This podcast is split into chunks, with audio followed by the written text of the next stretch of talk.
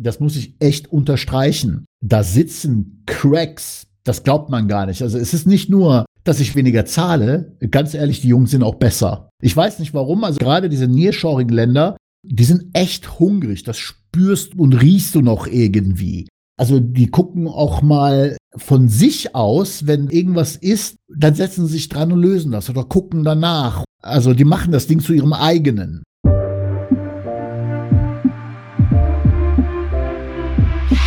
Herzlich willkommen zum Skillbyte Podcast Episode Nummer 42. IT-Aufgaben richtig outsourcen. Design, Entwicklung und Support. Abonniert unseren Podcast für mehr spannende Themen aus dem Technologieumfeld, wenn ihr IT-Entscheider oder IT-Fachkraft seid. Wenn ihr Hörerfragen habt, sendet uns gerne eine E-Mail an podcast.skillbyte.de. Wir freuen uns auch immer über Bewertungen und Weiterempfehlungen an Freunde und Kollegen, für die die Themen auch spannend sind. Heute bin ich hier mit zwei alten Weggefährten. Chris und Masia. Hallo Chris, hallo Masia. Hallo zusammen. Hallo. Ihr beide habt ja auch schon IT-Outsourcing-Erfahrung. Gute wie schlechte, da kommen wir später zu. Vielleicht sollten wir unseren Zuhörern kurz sagen, was wir unter IT-Outsourcing verstehen. Masia, möchtest du mal anfangen? IT-Outsourcing ist, wenn du Aufgaben hast, die du selber nicht machen kannst oder willst, nicht genug Ressourcen dafür hast und die Aufgabe quasi an Externe rausgibst. Das ist grundsätzlich für mich IT-Outsourcing. Wen du damit beauftragst, ob das jetzt einer um die Ecke ist oder der 5000 Kilometer weit weg ist, spielt erstmal keine Rolle. Da sind wir schon bei einem anderen Begriff, wenn es in einem anderen Land passiert. Aber grundsätzlich alles, was du quasi von externen aus machen lässt, ist IT-Outsourcing. Das heißt, das kann auch eine Agentur am anderen Ende der Stadt sein. Genau. Meist meint man ja mit IT-Outsourcing oder verknüpft ja eine Hoffnung damit. Entweder, dass die Firma, die das übernimmt oder die Person, die das übernimmt, mehr Fachexpertise hat oder und das ist meiner Ansicht nach häufiger der Fall, dass man die Aufgabe komplett in Niedriglohnländer abgeben kann, um eben eine signifikante Kostenersparnis zu erzielen. Ja, das fällt dann aber auch unter den Begriff entweder Offshoring oder Nearshoring. Also wenn du versuchst, von dem Lohngefälle zu profitieren. Also es hat zwei Vorteile. Das eine ist der Kostenvorteil und das andere ist, dass du quasi weltweit instant die Aufgabe rausgeben kannst. Ne? In Deutschland, wenn du eine Aufgabe zu vergeben hast, und suchst nach Ressourcen, dann suchst du unter Umständen relativ lange, wobei du, wenn du auf weltweite Ressourcen zurückgreifen kannst, ob das immer gelingt oder nicht, ist immer eine andere Sache, aber so das Versprechen, du kannst halt dein Vorhaben schneller voranbringen. Also einfachere Tätigkeiten wie zum Beispiel so Telefonsupport für Mobilfunkprovider, das sind ja so klassische Aufgaben, die outgesourced werden, was dann leider auch die deutschen Kunden merken, meistens an der Qualität, aber diese Standardtätigkeiten eben. Ne, was gibt es für typische Tätigkeiten, die sich outsourcen lassen? Chris, was fällt dir dazu ein? Ja, also ich persönlich nutze das häufig für Design-Outsourcing, weil ich zwar rudimentäre Designerfahrung habe, aber wenn man jetzt wirklich was Spezielles haben will, da habe ich auch nicht den Skill dafür. Programmierung natürlich, Übersetzung, Texte schreiben ist häufig was benutzt wird für so Suchmaschinenoptimierung. Im Prinzip alles, was man irgendwie auf jeden Fall digital abbilden kann, das fällt mir schon mal ein. Genau, also im Kern haben alle Tätigkeiten gemeinsam, dass sie sich über das Internet oder das Telefonnetz erledigen lassen und dass man physisch nicht zugegen sein muss. Ne? Egal ob das Übersetzung, Design, IT-Betrieb von Standardanwendungen oder auch in den letzten Jahren kommt natürlich Softwareentwicklung und, wie du richtig sagst, Webdesign dazu. Jetzt haben wir schon gesagt, was für Vorteile winken. Also warum ist die IT-Outsourcing überhaupt relevant? Warum ist das ein Thema? Warum stehen die Unternehmen da drauf? Masia hat schon gesagt, dass die Experten unter Umständen in anderen Ländern schneller zur Verfügung stehen oder dass man leichter an die rankommt und dass man natürlich, wenn man in Niedriglohnländer geht, wie zum Beispiel Bangladesch oder Indien, dass man dann auch signifikant geringere Kosten hat. Ja, das wird ja häufig als Vorteil angesehen für Outsourcing von Standardprozessen. Kennt ihr Unternehmen, die damit erfolgreich waren oder kennt ihr Beispiele dafür aus eurem eigenen Kontext?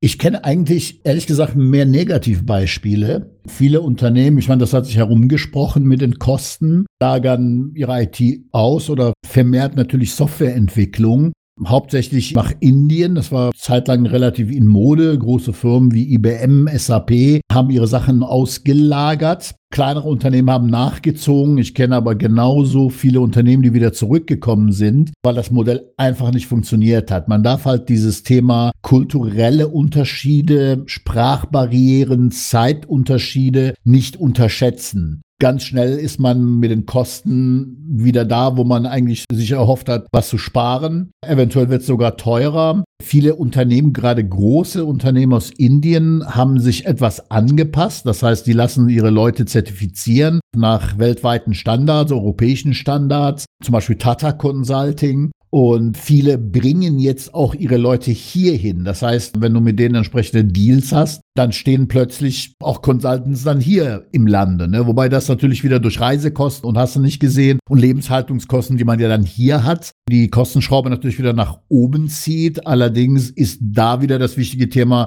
dass ich überhaupt eine Ressource habe. Ne? Das heißt, manchmal überwiegen diese Vorteile. Aber ganz unproblematisch ist das nicht, besonders wenn man keine Erfahrung hat, wie sowas funktioniert.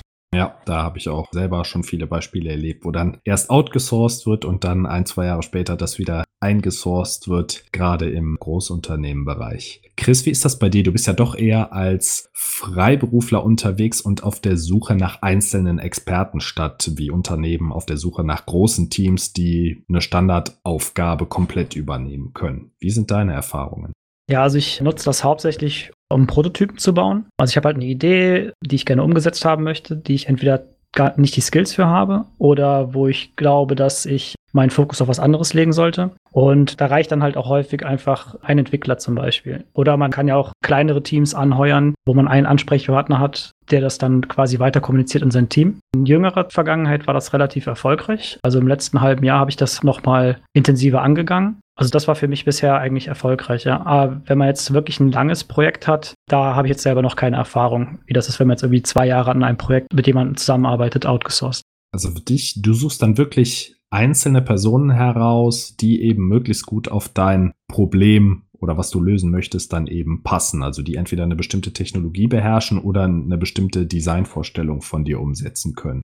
Genau, also beim Design finde ich das meistens relativ einfach, weil Design halt was Visuelles ist. Also im Merch-Bereich war ich unterwegs, wo ich dann halt Designs erstellt habe oder erstellt lassen habe. Und das kann man dann eigentlich noch relativ einfach kommunizieren, weil das ist halt ein kleiner Umfang. Also man kann das halt gut abschätzen, was man halt braucht. Das ist eine Aufgabe, die schnell erledigt ist und man kann sagen, gefällt mir, gefällt mir nicht. Während das halt bei der Programmierung schon deutlich komplexer ist. Also meistens durchdenkt man das Projekt gar nicht im Vorhinein so genau, dass man das alles so kommunizieren kann und dann ist das so ein man fängt halt an und während man das entwickelt, findet man raus, wo die Schwachstellen sind, was man halt übersehen hat. Und da ist es definitiv schwieriger, aber es kommt halt auch drauf an. Ich glaube, das ist so generell der Standard, dass man sagt, umso besser man weiß, was man will, umso besser ist das im Endeffekt. Also ich habe letztens lange nach einem Logodesigner gesucht und das Problem war, ich wusste selber nicht genau, was ich wollte. Und das hat halt super lange gedauert, bis ich dann im Endeffekt selber wusste, was ich wollte. Und dann war es auch wieder einfacher, jemanden zu finden da sprichst du was an. Manchmal ist man auf so einen kreativen Prozess oder iterativen Prozess angewiesen, um etwas zu entwickeln. Und da schlagen diese kulturellen Unterschiede, die Masia eben schon angesprochen hat, voll durch. Also wie viel der Experte dann mitdenkt. Also sicher auch eine Preisfrage. Ich weiß, Mazda, du hattest ja auch schon mal Leute, die extrem viel mitgedacht haben, wo das sehr einfach war, die man quasi fast alleine hat arbeiten lassen können. Ich würde sagen, ich weiß nicht, ob man das so pauschalisieren kann, desto mehr man in Niedrig-Niedriglohnländer geht, umso mehr musst du vorgeben und spezifizieren. Richtig, ja. Also hat nicht unbedingt was mit der Höhe zu tun, also des Stundenlohns oder Monatsgehalts, sondern tatsächlich auch mit der Kultur. Ich will jetzt nicht rassistisch klingen, aber es gibt Länder, kann ich einfach nur aus Erfahrung sagen, wo du ganz genau sagen musst, was du willst, was du brauchst, sehr genau spezifizieren und in manchen Ländern keine Ahnung, das herkommt, ehrlich gesagt. Ist mir jetzt auch relativ egal, um mir da Gedanken zu machen. Ich gucke einfach nur, was funktioniert, was nicht funktioniert. Und in manchen Ländern, die denken halt mit oder denken mehr mit. Ja, die kannst du auch alleine lassen und musst sie nicht permanent an der Hand halten. Ja, das ist interessant. Also ich habe festgestellt, es gibt zum Beispiel Kulturen, die bringen nicht übers Herz zu sagen, ich werde bis dann und dann nicht fertig. Sie wissen, sie schaffen es nicht und sagen nicht, ich werde nicht fertig, ich brauche mehr Zeit, weil das ich weiß nicht, einfach kulturell nicht möglich ist, sondern da wird immer Ja, Ja gesagt und man muss dann selber lernen, dass dem dann nicht so ist. Also das war für mich eine Gewöhnung, so dass man im Grunde sehr engmaschig dann doch die Erledigung der Aufgabe kontrollieren muss, was man vielleicht, ich sag mal, in eher westlichen Ländern nicht so gewohnt ist. Ja, viel schlimmer finde ich sogar, wenn du was erklärst und die tun dann so, als ob die dich verstanden haben, ne? nicken und sagen, ja, ja, klar. Dann denkst du dir ja, Gott sei Dank, okay, nächstes Ding, machst andere Aufgaben, kommst dann nach einer Woche wieder und dann stellen die dir was vor, was angeblich fertig ist und das ist irgendwie, als ob man über was völlig anderes gesprochen hätte. Ja, also da musst du dann quasi täglich kontrollieren. Genau, also da kommt dann halt auch das Erfolgsgeheimnis ins Spiel, wie man vorgehen muss, Prozesse etablieren muss, wo sowas dann funktioniert. Ich kann nur aus Erfahrung sagen, ich kann nicht als Firma da hingehen und sagen, macht und schickt denen eine Spezifikation. Das muss tatsächlich täglich überprüft werden. Ich muss mir ein Reporting ausdenken. Ich muss mir einen Accountability-Prozess ausdenken. Ich muss einen vom Fach haben, der versteht, was die liefern und das auch controllen kann. Code. Ich will mal ein Beispiel nennen. Wir hatten mal einen großen Kunden, der zu uns gekommen ist, hat gesagt, ja, könnt ihr das und das machen? Ich bin mit meiner Agentur unzufrieden. Die Agentur ist in Berlin, muss man dazu sagen. Also ich habe auch viel Lehrgeld bezahlt, ehrlich gesagt, bis ich herausgefunden habe, was geht und was nicht geht. Man sucht sich dann so ein paar Firmen raus, wo du dich blind drauf verlassen kannst. So, die sind in der Ukraine, kann ich offen sagen, Ukraine und Polen. Mit denen arbeiten wir schon seit vielen Jahren zusammen. Habe ich dann gefragt, hör mal, ich habe das und das Projekt auf dem Tisch, könnt ihr das machen? Der überlegte einen Moment, sagte, Moment mal, das kommt mir aber bekannt vor. Hat er dann Entwickler zu sich gerufen, sagte mal, das ist doch dein Projekt. Dann haben wir, das fand ich natürlich sehr erfrischend, weil ich habe mir dann gedacht, Moment, mit den Ukrainern, mit denen arbeitest du schon länger. Das funktioniert einwandfrei, an denen kann es nicht liegen. Und habe gesagt, okay, ich probiere es, habe dem Kunden nichts davon erzählt, habe gesagt, komm, wir machen's und haben das Projekt dann angenommen und haben das dann mit der Agentur gemacht. Und der Kunde, also das ist halt echt wie eine Geschichte aus einem Buch oder so, aber der Kunde war dann so dermaßen zufrieden, tausendmal gelobt und wie gut das plötzlich funktionieren würde. Und ich habe dann die Entwickler gefragt, hör mal, der Kunde ist mega zufrieden. Was war denn das Problem? Sagt die Entwicklerin, ja, wir sind halt nicht richtig controlled worden. Das war dann Projektleiter von dieser Agentur aus Berlin, der einfach die Kommunikation nicht hingekriegt hat. Der konnte der Entwicklerin nicht genau sagen, was sie brauchen und nicht zurückübersetzen. Das war also der Knackpunkt. Will sagen, also das ist echt eine kritische Komponente in diesem Spiel. Absolut. Die Person, die das outsourced, an der liegt halt so viel Verantwortung, dass sie es halt richtig outsourced. Also eine Sache bei mir war, ich habe es halt immer gescheut zu telefonieren. Also ich bin jetzt immer noch kein großer Fan davon. Aber ich habe halt wirklich jetzt gelernt in der letzten Zeit, dass also ich mache jetzt einmal die Woche mit jedem Entwickler so eine halbe Stunde oder Stunde ein Gespräch, um alles durchzugehen. Und diese Gespräche sind halt einfach so viel wert, weil du so viel besser kommunizieren kannst jetzt rein über Text. Und das sind alles so Dinge, die man halt irgendwie mit der Zeit dann lernt, wo man halt besser wird, wo man dann auch wirklich teilweise seinen Schatten überspringen muss oder seine eigenen Grenzen. Und das, also wie gesagt, das liegt halt tatsächlich häufig einfach an dieser Kommunikation oder an dem Outsourcer selber, dass das Projekt dann nicht funktioniert. Man besetzt schon eine Schlüsselstelle, wenn man in der Mitte sitzt und ich sag mal mehrere externe Personen ansteuert. Wahrscheinlich, Masia, war bei dir der Fall, dass der Projektmanager der Agentur technisch die Themen nicht so genau verstanden hat oder übersetzen konnte und dann konnte sie nicht controllen. Ja, exakt. Das ist auch unterschätzt. Ne? IT-Projekte sind komplex. Einfach jemandem zurufen, mach mal. Das wird auch in Deutschland nicht funktionieren. Also da muss man gar nicht Richtung Outsourcing gucken. Oftmals, also das ist so meine Erfahrung, herrscht dann in der Firma das Mantra vor, also es sind gerade Unternehmen, wo IT nicht zu deren Kernwertschöpfung gehört, sondern die die IT irgendwie brauchen, um ihre normalen Prozesse durchzukriegen und die IT im Grunde nur als Kostenblock sehen. Die sagen auch, dann macht der Dienstleister das, dann haben wir die Haftung auf dem Dienstleister. Den Dienstleister können wir einfach wechseln und tauschen, wenn wir wen anders finden. Der Dienstleister kann ein Team von 10 auf 100 Leute aufblasen, wenn wir mehr Business bekommen sollten. So, das ist ja super, da macht er einfach alles. Also wie ich so ein Auto lease, ja, so möchte ich auch meine IT lesen. Und das funktioniert, aber sehr viel Kommunikation ist dafür notwendig. Und ich glaube auch, ich wiederhole es nochmal, desto mehr man in Richtung Offshoring geht, also wirklich Pakistan, Indien, muss man die Kommunikation etwas intensivieren. Nearshoring, wie Masia schon gesagt hat, also osteuropäische Staaten. Ich denke, weil die einfach auch kultureller näher an Europa sind, da ist der Aufwand einfach geringer. Es gibt auch durchaus positive Beispiele für Outsourcing. Also wo ich das bei Großunternehmen oft sehe, ist so Arbeitsplatzmanagement, die Updates für die Arbeitsplatz-PCs, Accounts freischalten, Accounts sperren, Mitarbeiter fangen an, Mitarbeiter hören auf. Der Knackpunkt kommt halt immer, wenn Firmen Individualsoftware betreut werden soll oder gar entwickelt werden soll. Ich glaube, IT-Softwareentwicklung outzusourcen ist noch mal eine Stufe komplexer als Design, oder? Würdet ihr mir da folgen? Ja, absolut. Genau, eben weil Kommunikation, Verständigung, Klarmachen der Anforderungen so einen großen Block ausmacht. Ne? Ja, ich denke, das liegt auch ein bisschen daran, selbst wenn man kein Designer ist, kann man sehen, ob ein Design gut aussieht oder nicht. Während bei der IT musst du ein guter ITler sein, um das hinzubekommen, beim Outsourcen noch.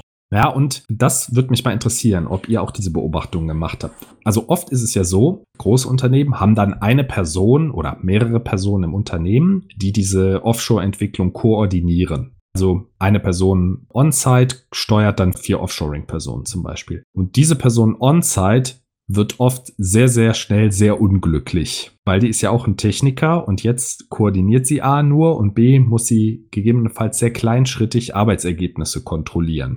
Also diese Rolle ist tatsächlich schwierig zu besetzen. Einen reinen Entwickler wirst du dafür nicht begeistern können, aus den Gründen, wie du schon gesagt hast. Die anderen sind im Prinzip zu weit weg. Also es muss schon tatsächlich jemand so in der Mitte sein, ne, der von der Kommunikation her stark ist, aber auch wirklich das Technische halt versteht. Ne? Will man Entwicklung rausgeben? Also Erfolgsfaktoren für erfolgreiches Outsourcing ist Kommunikation, genau wissen, was man möchte und das engmaschig kontrollieren. Marcia, wie sind denn deine Erfahrungen mit dem Offshoring von Coding generell? Du sagst, du hattest eine lange Anlernphase. Also du hast wahrscheinlich erstmal Lehrgeld bezahlt und gedacht, okay, Aufgabe ist aus dem Kopf, ich gucke mir das in drei Wochen an. Ja, genau, genau. Und wie machst du das heute? Also heute gebe ich ein kurzes Briefing.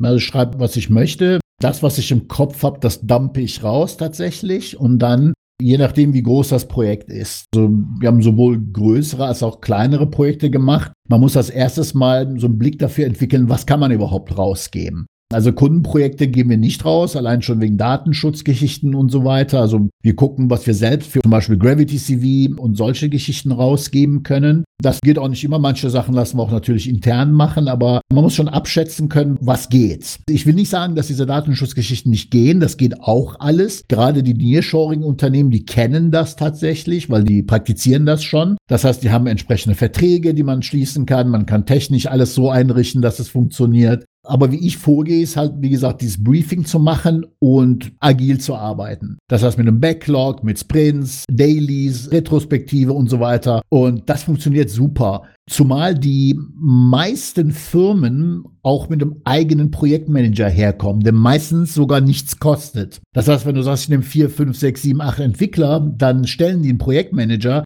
der quasi das Ganze koordiniert. Das heißt, der guckt, dass alles funktioniert auf deren Seite.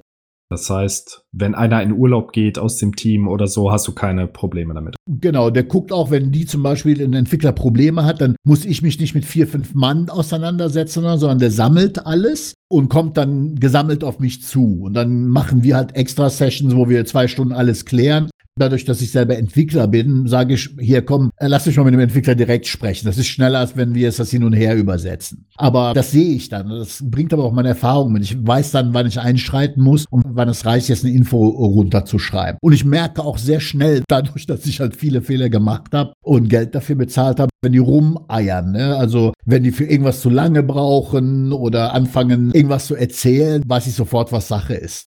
Aber du machst auch eher Nearshoring statt Offshoring. Definitiv. Wobei, was Design angeht, da hat der Chris völlig recht. Das ist ja so ein bisschen nach meinem Gusto, also das, was ich als schön empfinde. Das heißt, da habe ich aktuell einen Designer aus Bangladesch und ich muss sagen, ich habe noch nie einen besseren gesehen. Wir haben letztens mit auch einer deutschen Firma gearbeitet, die eigentlich genauso gut sind, aber gerade mit der deutschen Firma, weil die auch konzeptionell sehr stark waren. Ich kann den Namen auch gerne nennen, das ist die Buana in Berlin. Tolle Jungs, haben uns sehr, sehr viel Arbeit abgenommen, weil sie und Mädels. Und Mädels, natürlich, Entschuldigung. Die sind halt nicht nur designmäßig sehr stark, sondern konzeptionell vor allen Dingen. So, wenn ich das übersetzen wollte für einen, der in Bangladesch sitzt, also das hätte nicht funktioniert.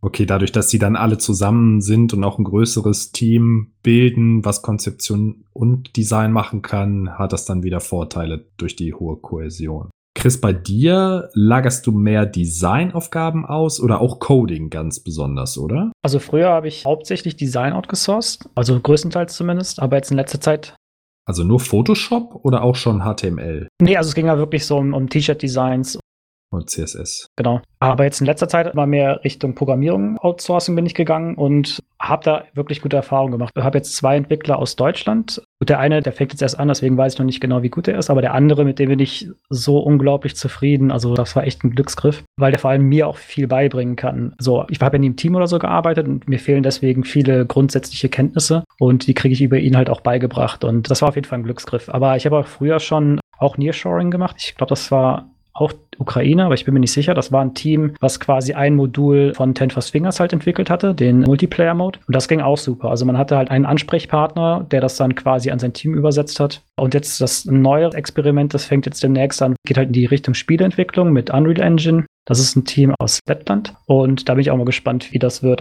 Also das erste Gespräch war schon super, weil der Firmenchef ist quasi auch Entwickler. Das ist mein Ansprechpartner. Er kommuniziert das dann weiter an sein Team. Und dadurch ist das Team auch groß genug, dass man halt schneller vorankommt und halt auch einen größeren Umfang halt abarbeiten kann.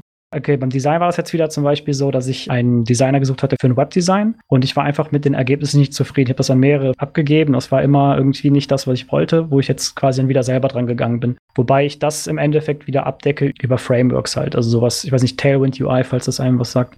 Also ist es immer noch eine Lernphase für mich, aber ich werde auf jeden Fall besser und ich erkenne schon diesen Nutzen, einfach diesen Skalierungsfaktor, den man durch Outsourcing hat. Ob man jetzt einfach jemanden einstellt oder halt das outsourced an Nearshoring oder Offshoring. Interessant, dass du mit Offshoring angefangen hast, dann einen Entwickler in Deutschland gefunden hast, also sozusagen zurückgekommen bist und jetzt dann wieder zart die Fühler ausstreckst für ja, Nearshoring oder für Osteuropa. Ja, also das mit dem jetzigen Nearshoring war einfach so, weil ich auch keinen gefunden hatte in Deutschland. Ich war auf allen möglichen Plattformen und das war irgendwie nicht so einfach, da jemanden zu finden. Ja, also es ist halt auch gerade, wenn du jetzt auf Upwork unterwegs bist, da findest du dann auch teilweise viele Leute, die dann in Deutschland sitzen, wo du dir nicht sicher sein kannst, okay, sind die jetzt wirklich in Deutschland oder haben die ihre Location irgendwie einfach angepasst? Das ist nicht ganz so einfach, wenn man da was Spezielles sucht. Also ich habe selber mal eine größere Anwendung in Vietnam entwickeln lassen. Das war ziemlich günstig, aber ich musste auch jeden Tag das Arbeitsergebnis kontrollieren, selber nacharbeiten. Wie gesagt, das ging, weil ich auch Entwickler bin. Zweimal die Woche bin ich um 5 Uhr morgens aufgestanden und habe eine Stunde mit denen geskypt, kann ich mich dran erinnern. Und ganz oft Technologien wurden eingesetzt, die man nie einsetzen würde aus datenschutzrechtlichen Gründen oder generell, wie das gemacht war, also Passwörter im Code und so so, wo man dann eben nacharbeiten musste, ja. Ich glaube, ein großes Feld, was alle Unternehmen auslagern möchten und auch alle Freelancer, ist der 24-7 Systembetrieb. Da bin ich jetzt gänzlich unbeschlagen, weil ich einfach nur einen Webserver habe, der sozusagen, also ein Standardprodukt, wenn da was kaputt ist, wende ich mich an den Support. Aber Chris, du hast natürlich schon größere Hosting-Erfahrung oder größere Projekte, die du dann hosten musst, dass immer jemand da ist, wo auch nichts ausfallen darf. Genau, also Systemadministrator-Richtung bin ich auch sehr unbegabt oder unbewandert, sage ich mal. Und da war das für mich halt auch immer ganz klar, dass ich das nicht selber machen möchte. Ich nutze jetzt seit 2015 ist das, glaube ich, Route 360, die sitzen auch in Deutschland. Im Endeffekt hosten die das auf AWS, aber kümmern sich halt darum, das System zu strukturieren. Also dass die halt schauen, okay, mit der Skalierung, wie machen wir das oder brauchen wir gewisse Komponenten. Also als ich jetzt im Januar letzten Jahres hatte ich ja da diese ganze DDoS-Sache und da ging es dann auch darum, okay, wie kriegen wir das halt hin, dass die Server nicht mehr die IP rausgeben und dadurch direkt angegriffen werden können und mit dem Cloudflare-Sprung dann auf die Server gehen und dafür war das super. Wobei ich aber jetzt mich in den letzten Jahren halt auch mehr damit beschäftigt hatte, auch teilweise inspiriert durch euren Podcast, so in die Richtung zu gehen, Kubernetes und Serverinfrastruktur im Code abzulegen. Infrastructure as Code. Ja, genau. Und das wird jetzt quasi der nächste Schritt sein. Aber ich war dennoch super happy damit, das abzugeben, weil ich glaube, wenn man gar keine Ahnung hat, ist das auch wirklich etwas, weiß ich nicht, sollte man wahrscheinlich auch nicht selber machen. Also ich habe immer Angst, dann nachts um drei aktiv werden zu müssen und möchte das auch auf gar keinen Fall, also nicht jede Nacht in diesem Risiko leben. Marcel, du hast auch schon sehr große Plattformen für Unternehmenskunden gehostet oder hosten lassen, muss man ja sagen. Wie waren da deine Erfahrungen? Also gehostet werden sie in der Cloud, bei uns vornehmlich AWS. Und wir bieten tatsächlich auch den 24-7-Betrieb an. Und das ist auch ein Ding, was wir halt outsourcen. Ja, wir haben halt eine Company, mit der wir das machen, schon länger. Und die bieten das also auch an, also inklusive Telefon-Hotline, was dann natürlich in Englisch ist. Aber wir haben das halt so eingerichtet, dass die Kunden das bei uns melden und wir leiten das dann weiter. Und ja, machen quasi alles, was ein deutsches Unternehmen auch tun würde. Diese Bereitschaftsdienste zu organisieren, das machen sie halt unter sich aus. Das kostet dann natürlich gerade 24-7 ein bisschen mehr, aber immer noch, ich sag mal, im Vergleich zu den deutschen Preisen immer noch sehr, sehr, sehr, sehr günstig. Und, das muss ich echt unterstreichen, da sitzen Cracks, das glaubt man gar nicht. Also es ist nicht nur, dass ich weniger zahle, ganz ehrlich, die Jungs sind auch besser. Ich weiß nicht warum, also gerade diese Nearshoring-Länder, die sind echt hungrig. Das spürst und riechst du noch irgendwie. Also die gucken auch mal von sich aus, wenn irgendwas ist, dann setzen sie sich dran und lösen das oder gucken danach. Also die machen das Ding zu ihrem eigenen. Also du meinst, dass sie schreiben, hör mal, mir ist aufgefallen, die Datenbank ist ein bisschen langsam, ich habe auf die zwei Felder einen Index gesetzt und jetzt geht's schnell. Ja, genau, genau sowas. Das ist so viel wert, wenn die mitdenken. Ne? Also generell, ob es jetzt Nearshoring ist oder wo auch immer, wenn man halt einen Entwickler hat, der mitdenkt, das ist so viel wert. Und halt den Materie auch versteht, der nicht irgendwie was kaputt konfiguriert oder so, ne? Das kann ich selber ganz alleine hinbekommen. Dass du es kaputt machst, ja. Da brauche ich keinen externen für. Aber das heißt, die sind auch proaktiv auf dich zugekommen, Masia, oder haben gesagt, hör mal, die Datenbank ist ein bisschen voll, in drei Monaten wird der Platz ausgehen, wir würden mal einen neuen Storage mounten oder sowas. Ja, genau, genau sowas. Mhm. Okay, und du hattest keine Crashes um 4 Uhr nachts, wo der Kunde dich anruft, wo du dann raus musstest und Deutsch auf Englisch übersetzen oder so? Nee, ich würde nie, niemals irgendwas on-prem oder sowas supporten, sondern wir übernehmen nur Support für Betrieb 24-7 für Sachen, die als Container im Cluster laufen. Weil da passiert sowas nicht schnell. Wenn du ein bisschen proaktiv bist und entsprechende Einstellungen in deinem Cluster vornimmst, klar, kann passieren, aber das System heilt sich von alleine. Das heißt, solche Alarmeinsätze, also ich kann mich an unsere gemeinsame Zeit erinnern, wo das noch alles auf Blech lief bei einem Medienunternehmen und Nachtdienst und das war schon Stress. Also sowas haben wir nicht. Nein. Das heißt, wenn eine Anwendung stehen bleibt heute, dann war es ein Hackerangriff oder irgendwie ein Programmfehler, der dann bei einem bestimmten Datum zugeschlagen hat oder so. Ja, gut, also passiert auch schon so Dinge, dass irgendwo ein Storage oder so voll läuft, ja. Aber dadurch, dass es ja nicht neue Geschichten sind, ja, du weißt, dass sowas passieren kann, und dann gibt es halt so viele Tools, so viele Möglichkeiten, sowas wegzuautomatisieren, dass wenn du merkst, hey, wenn der Storage da fast also 80% Schwellwert erreicht hat, fang schon mal an, hinten neuen Storage irgendwo aufzuziehen und, und die Sachen rüberzuziehen oder alte Sachen zu löschen. Ist bei uns alles automatisiert, weil nur so kannst du quasi kosteneffizienter arbeiten. Ja, das stimmt. Also früher der Systembetrieb auf echtem Blech, dann musste jetzt einer eine Festplatte bestellen, die musste irgendwann nachts eingebaut werden, dafür musste der Server runtergefahren werden und so weiter. Ja, ich erinnere mich genau an diese ganzen Aktionen und heute schiebst du halt mit dem Regler, sagst du, okay, gib mir 100 Gigabyte mehr, apply, fertig. Oder vielleicht muss der Server einmal durchgestartet werden, aber wenn du es dann bei Kubernetes machst, ja, startest halt einen zweiten Pod und dann machst du das eben. Vor allen Dingen hat jedes Ding eine API. Ne? Das machst du alles nur noch per Software was natürlich auch beherrscht werden muss. Ne? Aber da haben wir ja zu Genüge in den anderen Podcast-Episoden drüber gesprochen. Okay, das heißt, Systembetrieb lässt sich super auslagern. Design, hat Chris schon gesagt, lässt sich super auslagern. Auch Webdesign, also wenn ein Code erstellt werden muss. Welche Plattform nutzt ihr denn? Also ich habe rausgehört, ihr habt sozusagen feste Teams mittlerweile oder feste Ansprechpartner, mit denen ihr in der Vergangenheit zusammengearbeitet habt, aber die hattet ihr nicht von Anfang an. Das heißt, für jemanden, der sagt, okay, ich würde mich da jetzt gerne mal betätigen oder möchte mich da vortasten, was sind denn da Anlaufstellen? Wie kommt man zum Thema Offshoring? Ich glaube, so die Standardplattformen, die man kennt, sind halt irgendwie Upwork, ich glaube freelancer.com, das sind so die Standardplattformen. In Deutschland ist mir speziell noch twago.de bekannt. Aber um ehrlich zu sein, ich gras halt meine Plattform ab und wenn ich da nichts finde, suche ich mir neue und suche da weiter. Du musst da nicht in Vorkasse gehen. Du kannst die Leute suchen und erst wenn du die anstellst, musst du quasi dafür bezahlen. Und dadurch kannst du im Endeffekt alle möglichen Plattformen durchgehen. Ist auch wie bei der Cloud, ne? Erst wenn der Server, wenn du den belegst, Developer as Code sozusagen, wenn man das auch per API buchen kann. Ja, das wäre mal was. Die Entwickler per API buchen, Spezifikationen in Markdown hochladen. Gibt es tatsächlich schon. Es gibt so Services, ich weiß den Namen aber nicht mehr. Also das ist im Endeffekt auch vielleicht so ein bisschen, geht das in die Headhunter-Richtung, aber die haben quasi eine Plattform und da haben sie ihre Entwicklerressourcen und du kommunizierst quasi mit dieser Schnittstelle und sagst denen, was die wollen und die geben das an ihre Entwicklerteams halt weiter. Aber diese Plattformen nehmen sich, glaube ich, also ja, um zu starten, würde ich das auch empfehlen. Gerade weil die Plattformen auch sicherstellen, dass die Leute wirklich arbeiten. Ne? Also die machen Screenshots von, während die Menschen arbeiten. Ich weiß gar nicht, ob das in Deutschland erlaubt ist, aber. Bist du verrückt? Ja, du kannst denen quasi bei der Arbeit zugucken und du siehst ja relativ schnell, also so engmaschig würde ich jemand nicht kontrollieren, sondern eher das Arbeitsergebnis häufig kontrollieren anfangs und dann sieht man ja, ob das in die richtige Richtung läuft oder nicht. Aber auch das ist, glaube ich, wichtig zu erwähnen. Die Kompetenz, die du outsourcen willst, musst du zu einem gewissen Grad auch im Haus haben, damit das eben korrekt gesteuert werden kann. Also ich glaube, du kannst nicht sagen, ich werde alle Entwickler los und mache nur noch Offshoring, weil dann hast du einfach keinen mehr, der es kontrolliert selber. Jetzt kommen wir zum spannenden Teil, den Fails.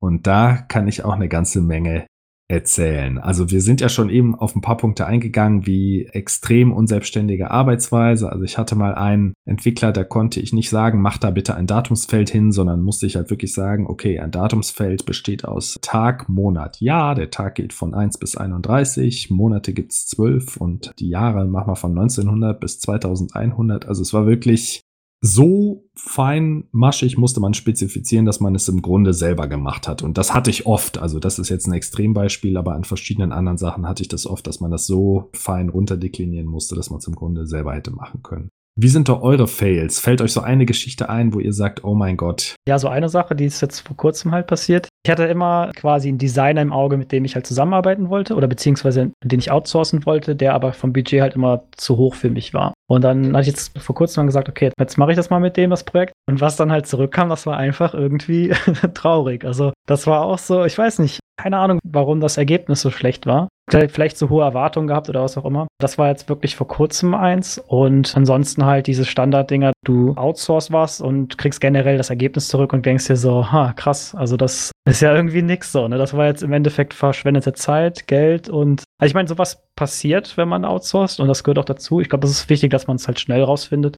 Ich glaube, das kann dir auch in Deutschland passieren, dass du es an irgendeine Firma gibst und die machen es nicht gut oder quasi gar nicht. War generell bezogen auf Outsourcing, also egal, wo die Person sitzt. Das heißt, das Arbeitsergebnis ist einfach. Ja, ich meine, sicherlich liegt das dann wahrscheinlich wieder an mir, dass man es halt falsch kommuniziert hat, aber bei manchen Sachen ist es wirklich, du kriegst was versprochen. Da gibt es ja so gewisse Länder, die halt zu allem Ja sagen und die können auch alles und dann merkst du halt so, hm. In engen Grenzen können sie alles, meinst du? Ja, also wo ich mal den Eindruck hatte, ist gerade über diese Freelance-Plattformen, ich glaube, Upwork hieß früher Elance, ne? Richtig, ja. Und das war noch zu Elance-Zeiten, da hatte ich mal einen Freelancer, der hat halt, also der Output für die vergangene Zeit war halt extrem gering. Und ich glaube, da bin ich dann später dahin gekommen, dass der einfach sechs Projekte gleichzeitig macht, also im Grunde sechs Leute gleichzeitig bildet und jedes Projekt nur so gerade minimal vorantreibt, dass der Mensch, der es in Auftrag gibt, irgendwie einen minimalen Fortschritt sieht und es nicht abbricht. Das ist natürlich auch eine Gefahr. Also ich bin selten jemand, der dann irgendwie bei Upwork durch diese Timeline durchgeht. Wenn ich halt merke, okay, da ist Fortschritt im Projekt, dann passt mir das. Aber wenn dann halt wirklich nichts passiert, du guckst dir dann halt die Timeline ein und siehst dann irgendwie, die Leute sind auf Facebook oder diese Seite ändert sich halt nicht, woran die arbeiten. Oder halt, die gehen auf irgendeine Seite und vergessen dann, dass sie ihren Tracker anhaben. Da wird das Projekt dann halt relativ schnell weitergegeben an die nächste Person. Was ich auch mal festgestellt habe, ist auch bei festen Teams, dass die Mitarbeiterfluktuation durchschlägt. Also auch da muss ich sagen, das ist Offshoring. Also bei Nearshoring geht das, aber bei Offshoring ist es manchmal so, dann ist das in so einem Stadtteil einer Großstadt, wo ganz viele dieser Offshoring-Teams sitzen und irgendwann öffnet auf der anderen Straßenseite eine neue Offshoring-Firma, die den Leuten zwei Dollar mehr die Stunde bezahlt. So, und dann läuft die Hälfte von der einen Firma von einem auf den anderen Tag, wandert die quasi zu der anderen Firma über und denen ist egal, wo du gerade im Projekt stehst, ob du irgendwie Zeiten halten musst oder sonst irgendwas, sondern es ist einfach, die sind alle weg. So, das hatte ich zweimal schon dass das passiert. Ja, das war auf jeden Fall auch ein Fail. Ja, das ist generell auch so ein bisschen das Problem, wenn man jetzt jemanden gefunden hat. Also ist vielleicht bei Teams nicht ganz so der Fall, außer jetzt bei dem Beispiel, was du hattest, dass man, wenn man dann jemand Gutes findet, dann will man den natürlich auch so lange wie möglich halten. Aber da es im Endeffekt keine Angestellten sind, sondern in der Regel halt Freelancer, ist das halt auch immer die Frage, ne? Also wenn die zwei Jahre lang am gleichen Projekt arbeiten, dann sind die auch, glaube ich, schneller durch, als wenn die dann unterschiedliche Projekte bekommen. Aber das ist noch so ein Problem, an dem ich jetzt im Moment gerade hänge. Nee, ich glaube, du beschäftigst halt eher die Freelancer, also die Experten. Ich glaube, Masia, du buchst da eher ganze Teams. Ja. So dass die Fluktuation vielleicht nicht so ins Gewicht fällt und auch nicht so stark ist. Ja, aber es ist tatsächlich, ne, wenn du jemanden hast, ist mir auch schon passiert in dem letzten Projekt. Da hat einer der Entwickler, der von einem Backend-Entwickler, der hat halt gekündigt, ne? Und ich weiß, dadurch, dass ich auch mit den entsprechenden Chefs und so spreche und wir uns austauschen, sagen die, das ist tatsächlich ein Problem, ne? Der eine bietet mehr oder bessere Weiterbildung oder was weiß ich, und dann sind die weg. Also das ist dort das gleiche Problem wie hier, vermutlich sogar noch stärker, die Fluktuation. Deswegen machen die aber auch viel, um die Leute zu behalten. Also die haben echt tolle Programme für die Entwickler. Ne? Aber wenn sie halt wechseln, ja, hast du das Problem. Dann muss eine Übergabe passieren. Dann bieten die Firmen die an, pass auf, zwei Wochen Übergabe nehmen wir auf unsere Kosten und dann sag mal, okay. Ne, wenn das ein Senior-Entwickler ist, dann ist er da schnell drin. Klar, geht noch auch verloren, aber es ist halt so. Ne? Das Problem hast du hier auch. Ja, aber ich glaube auch in Deutschland hast du halt drei Monate Kündigungsfrist. Das ist in manchen Offshore-Ländern, habe ich das Gefühl, gibt es nicht einen Tag oder die melden sich krank und sind sofort weg. Also das, wie gesagt, ist mir zweimal passiert von nicht auf den einen, auf den anderen Tag. Ich glaube, es war von Donnerstag auf Montag, aber das ist ja auch sehr kurzfristig. Mir ist schon mal passiert, das glaubt man gar nicht, ne? Also so viel zu kulturellen Unterschieden. Also jetzt mit der Offshoring-Variante. Wir schreiben da auf Skype, tauschen uns gerade aus, mitten in einer Diskussion und dann plötzlich so Sendepause. Nix. Einfach so eine halbe Stunde. Und dann kam der irgendwann wieder, sag ich, was war passiert? Ich dachte, oh Gott, ihr Internet, Strom. Ich war essen. Ich war essen. Das geht einfach. Also, das ist für die voll normal. Einfach aufstehen, gehen, weißt du, ohne zu sagen, ja, mal, tut mir leid, ich muss da mal und so. Ne? Einfach weg. Also ich hatte mal den Fall, da hat derjenige aber Bescheid gesagt und zwar musste er fünfmal am Tag beten und während einem Videochat, weiß ich noch ganz genau, klingelt so eine Glocke im Hintergrund. Und das war so ähnlich. Er steht auf, zieht eine Mütze an und betet. Also ich konnte ja alles sehen, weil die Videokamera war eingeschaltet. Und das dauerte dann fünf Minuten. Da kam er zurück und meinte, oh, sorry, ja, habe ich nicht auf die Uhr geguckt. Das war blöd, dass wir jetzt genau hier den Überschnitt hatten. Finde ich jetzt nicht so schlimm. Aber klar, wenn man irgendwie eine Konferenz anberaumt hat, wo vielleicht mehrere Leute dann zugegen sind, kann das für Fragen sorgen, sagen wir mal so. Das ist vielleicht wieder auch so ein kulturelles Ding, ne? Ich glaube, vielleicht, wenn du da vor Ort bist und das halt so mitbekommst, dann ist das vielleicht gar nicht so komisch, ne? dass man halt diese Task einfach abbricht und seinen Glauben da weiterträgt. Aber für jemanden, der das halt nicht standardmäßig hat, ist das erstmal so, hm. Es gibt auch Leute, die sind absolut schmerzfrei, die sagen, ja, okay, mache ich am Wochenende oder ja, bleibe ich länger. Also die bieten das sofort an. Aber ja, das hängt natürlich von der Einzelperson ab, ist aber sicher auch kulturell bedingt. Erinnert ihr euch an besonders erfolgreiche Offshoring- oder Nearshoring-Projekte, die ihr durchgeführt habt? Also ich habe ja eben schon mal von meiner Vietnam-Erfahrung berichtet und der Vorteil war, es war sehr günstig und die haben die Anwendung so ungefähr zu 70 Prozent fertig gemacht und die letzten 30 Prozent konnte ich selber machen und da konnte ich dann noch ein paar schlimme Dinge ausbügeln und das war dann okay, was hinterher geliefert wurde. Oh ja, das war zum Beispiel noch ein Fail. Also das war meine Anwendung, die hatte ich bezahlt und entwickelt und dann so, ja, hier ist sie, wurde die auf so einen öffentlichen GitHub-Account hochgeladen. Mit Passwörtern im Code und allem. War das nicht auch die, wo irgendwie alle Datenbankfelder so kryptische Namen hatten? Das kam hinzu. Die Datenbankfelder hießen nicht ah, Name, Surname und so, sondern CV151, CV152 und dann wurde mir gesagt, okay, der Grund, warum wir die Datenbankfelder unlogisch benennen, ist, wenn es Hacker in die Datenbank schaffen, dann finden die sich nicht zurecht. Ah ja, wenn sich keiner zurechtfindet, finden sich die Hacker auch nicht zurecht. Genau, da habe ich gesagt, also wenn ein Hacker in der Datenbank drin ist, dann ist es schon zu spät, Freunde. Genau, aber das sind so Sachen, die habe ich dann hinterher alle ausbügeln können. Also ich hatte das Team ja dann und wusste noch, welche Eigenschaft oder welches Property steht, sodass ich das dann entsprechend benennen konnte. Aber ja, das sind Probleme, die kannte ich vorher nicht. Da habe ich diesen Steuerungsaufwand und diesen Korrekturaufwand quasi selber geleistet. Das will man vielleicht im Unternehmenskontext zumindest zu dem Grad nicht und gibt lieber ein bisschen mehr Geld aus. Chris, was war ein deiner Outsourcing-Erfolge? Also die jetzigen Projekte sind eigentlich alle super. Da bin ich sehr zufrieden. Das andere mit dem Multiplayer war eigentlich auch relativ erfolgreich. Das war zwar schon so, dass es da Sachen gibt, die halt besser hätten sein können. Also man musste halt häufig iterieren. Man hat halt ein Problem und dann musste man das mehrmals angehen, bis das halt vernünftig gelöst war. Aber das Endergebnis war recht gut. Es läuft auch immer noch. Und ja, wie gesagt, beim Design war es dann häufig so, dass es entweder war es gut oder es war halt nicht gut. Das war eher so 50-50. Masi, hast du ein besonders erfolgreiches Projekt? Zum Beispiel Gravity CV, welches du hervorheben möchtest? Ja, also Gravity CV haben wir tatsächlich komplett durch eine Firma aus der Ukraine machen lassen, bis auf das Design, weil das Design im Prinzip sehr viele komplexe Workflows hatte. Haben wir das lieber mit einer deutschen Agentur gemacht, weil die Kommunikation tatsächlich uns da wichtiger war. Und entwickelt hat das ein Team aus der Ukraine, was eigentlich sehr, sehr, sehr gut funktioniert hat. Ich kenne noch eine Story von einem Nicht-Entwickler und Nicht-Designer, der sich sein Logo hat bauen lassen auf, wie heißt diese 5-Euro-Logo-Seite nochmal? Fiverr? Fiverr, genau. Also wir haben ja wahrscheinlich alle schon Stories gehört von Fiverr, die jetzt nicht so prickelnd sind. Aber der hat tatsächlich sein Logo da halt outgesourced und war super zufrieden damit. Das ist auch sein Firmenlogo seit sieben Jahren und muss auch persönlich sagen, finde es sehr gut.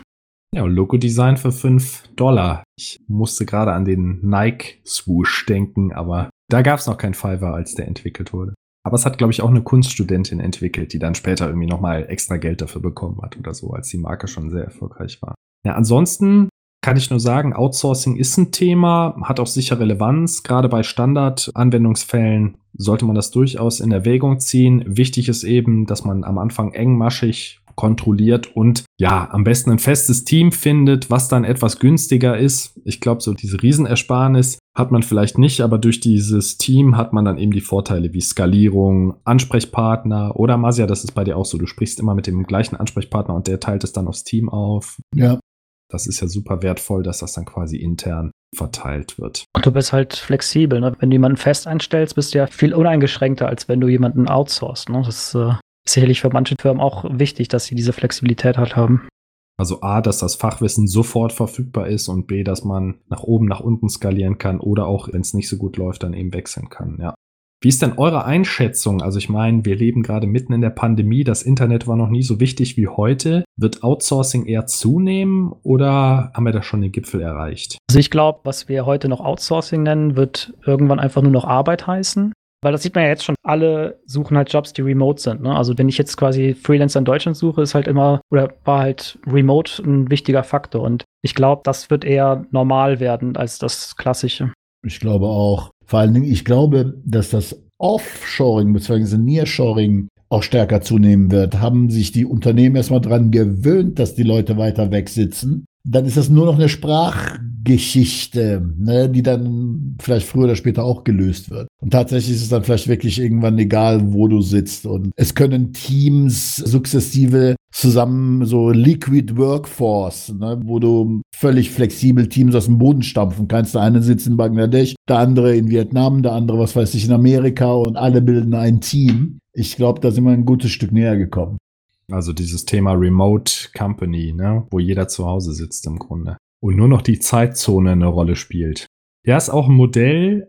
Ich muss jetzt sagen, aufgrund der Pandemie haben wir alle viel im Homeoffice gearbeitet. Ich sehe ganz gern die Kollegen ab und an, nicht um sie zu kontrollieren, sondern einfach um den Austausch zu haben. Und wenn ich jetzt überlegen würde, dass ich nur noch remote arbeiten würde bis ans Ende aller Tage, Puh, da müsste ich schon sehr im Grünen sitzen, damit ich das irgendwie kompensieren könnte, glaube ich. Aber es ist auf jeden Fall ein Modell auch für Leute, die ja irgendwo anders wohnen wollen oder nicht in der Großstadt wohnen wollen, weil da sind nun mal die meisten Projekte. Aber ich denke auch, es wird zunehmen, zumindest für die Standardfälle oder Standardsoftwarefälle. Wenn ihr Zuhörerfragen habt oder uns Feedback senden möchtet, sendet uns gerne eine E-Mail an podcast.skillbyte.de. Wir freuen uns auch immer über Bewertungen zum Podcast oder Weiterempfehlungen an Freunde und Kollegen. Wenn ihr momentan einen IT-Job sucht, schaut auf der Skillbyte Jobseite vorbei oder auf skillbyte.de slash blog für weitere spannende IT-Themen. Chris und Masia, ich danke euch ganz herzlich für die Aufnahme heute. Bitte, bitte. Danke für die Einladung. Macht's gut, einen schönen Abend. Tschüss. Ciao.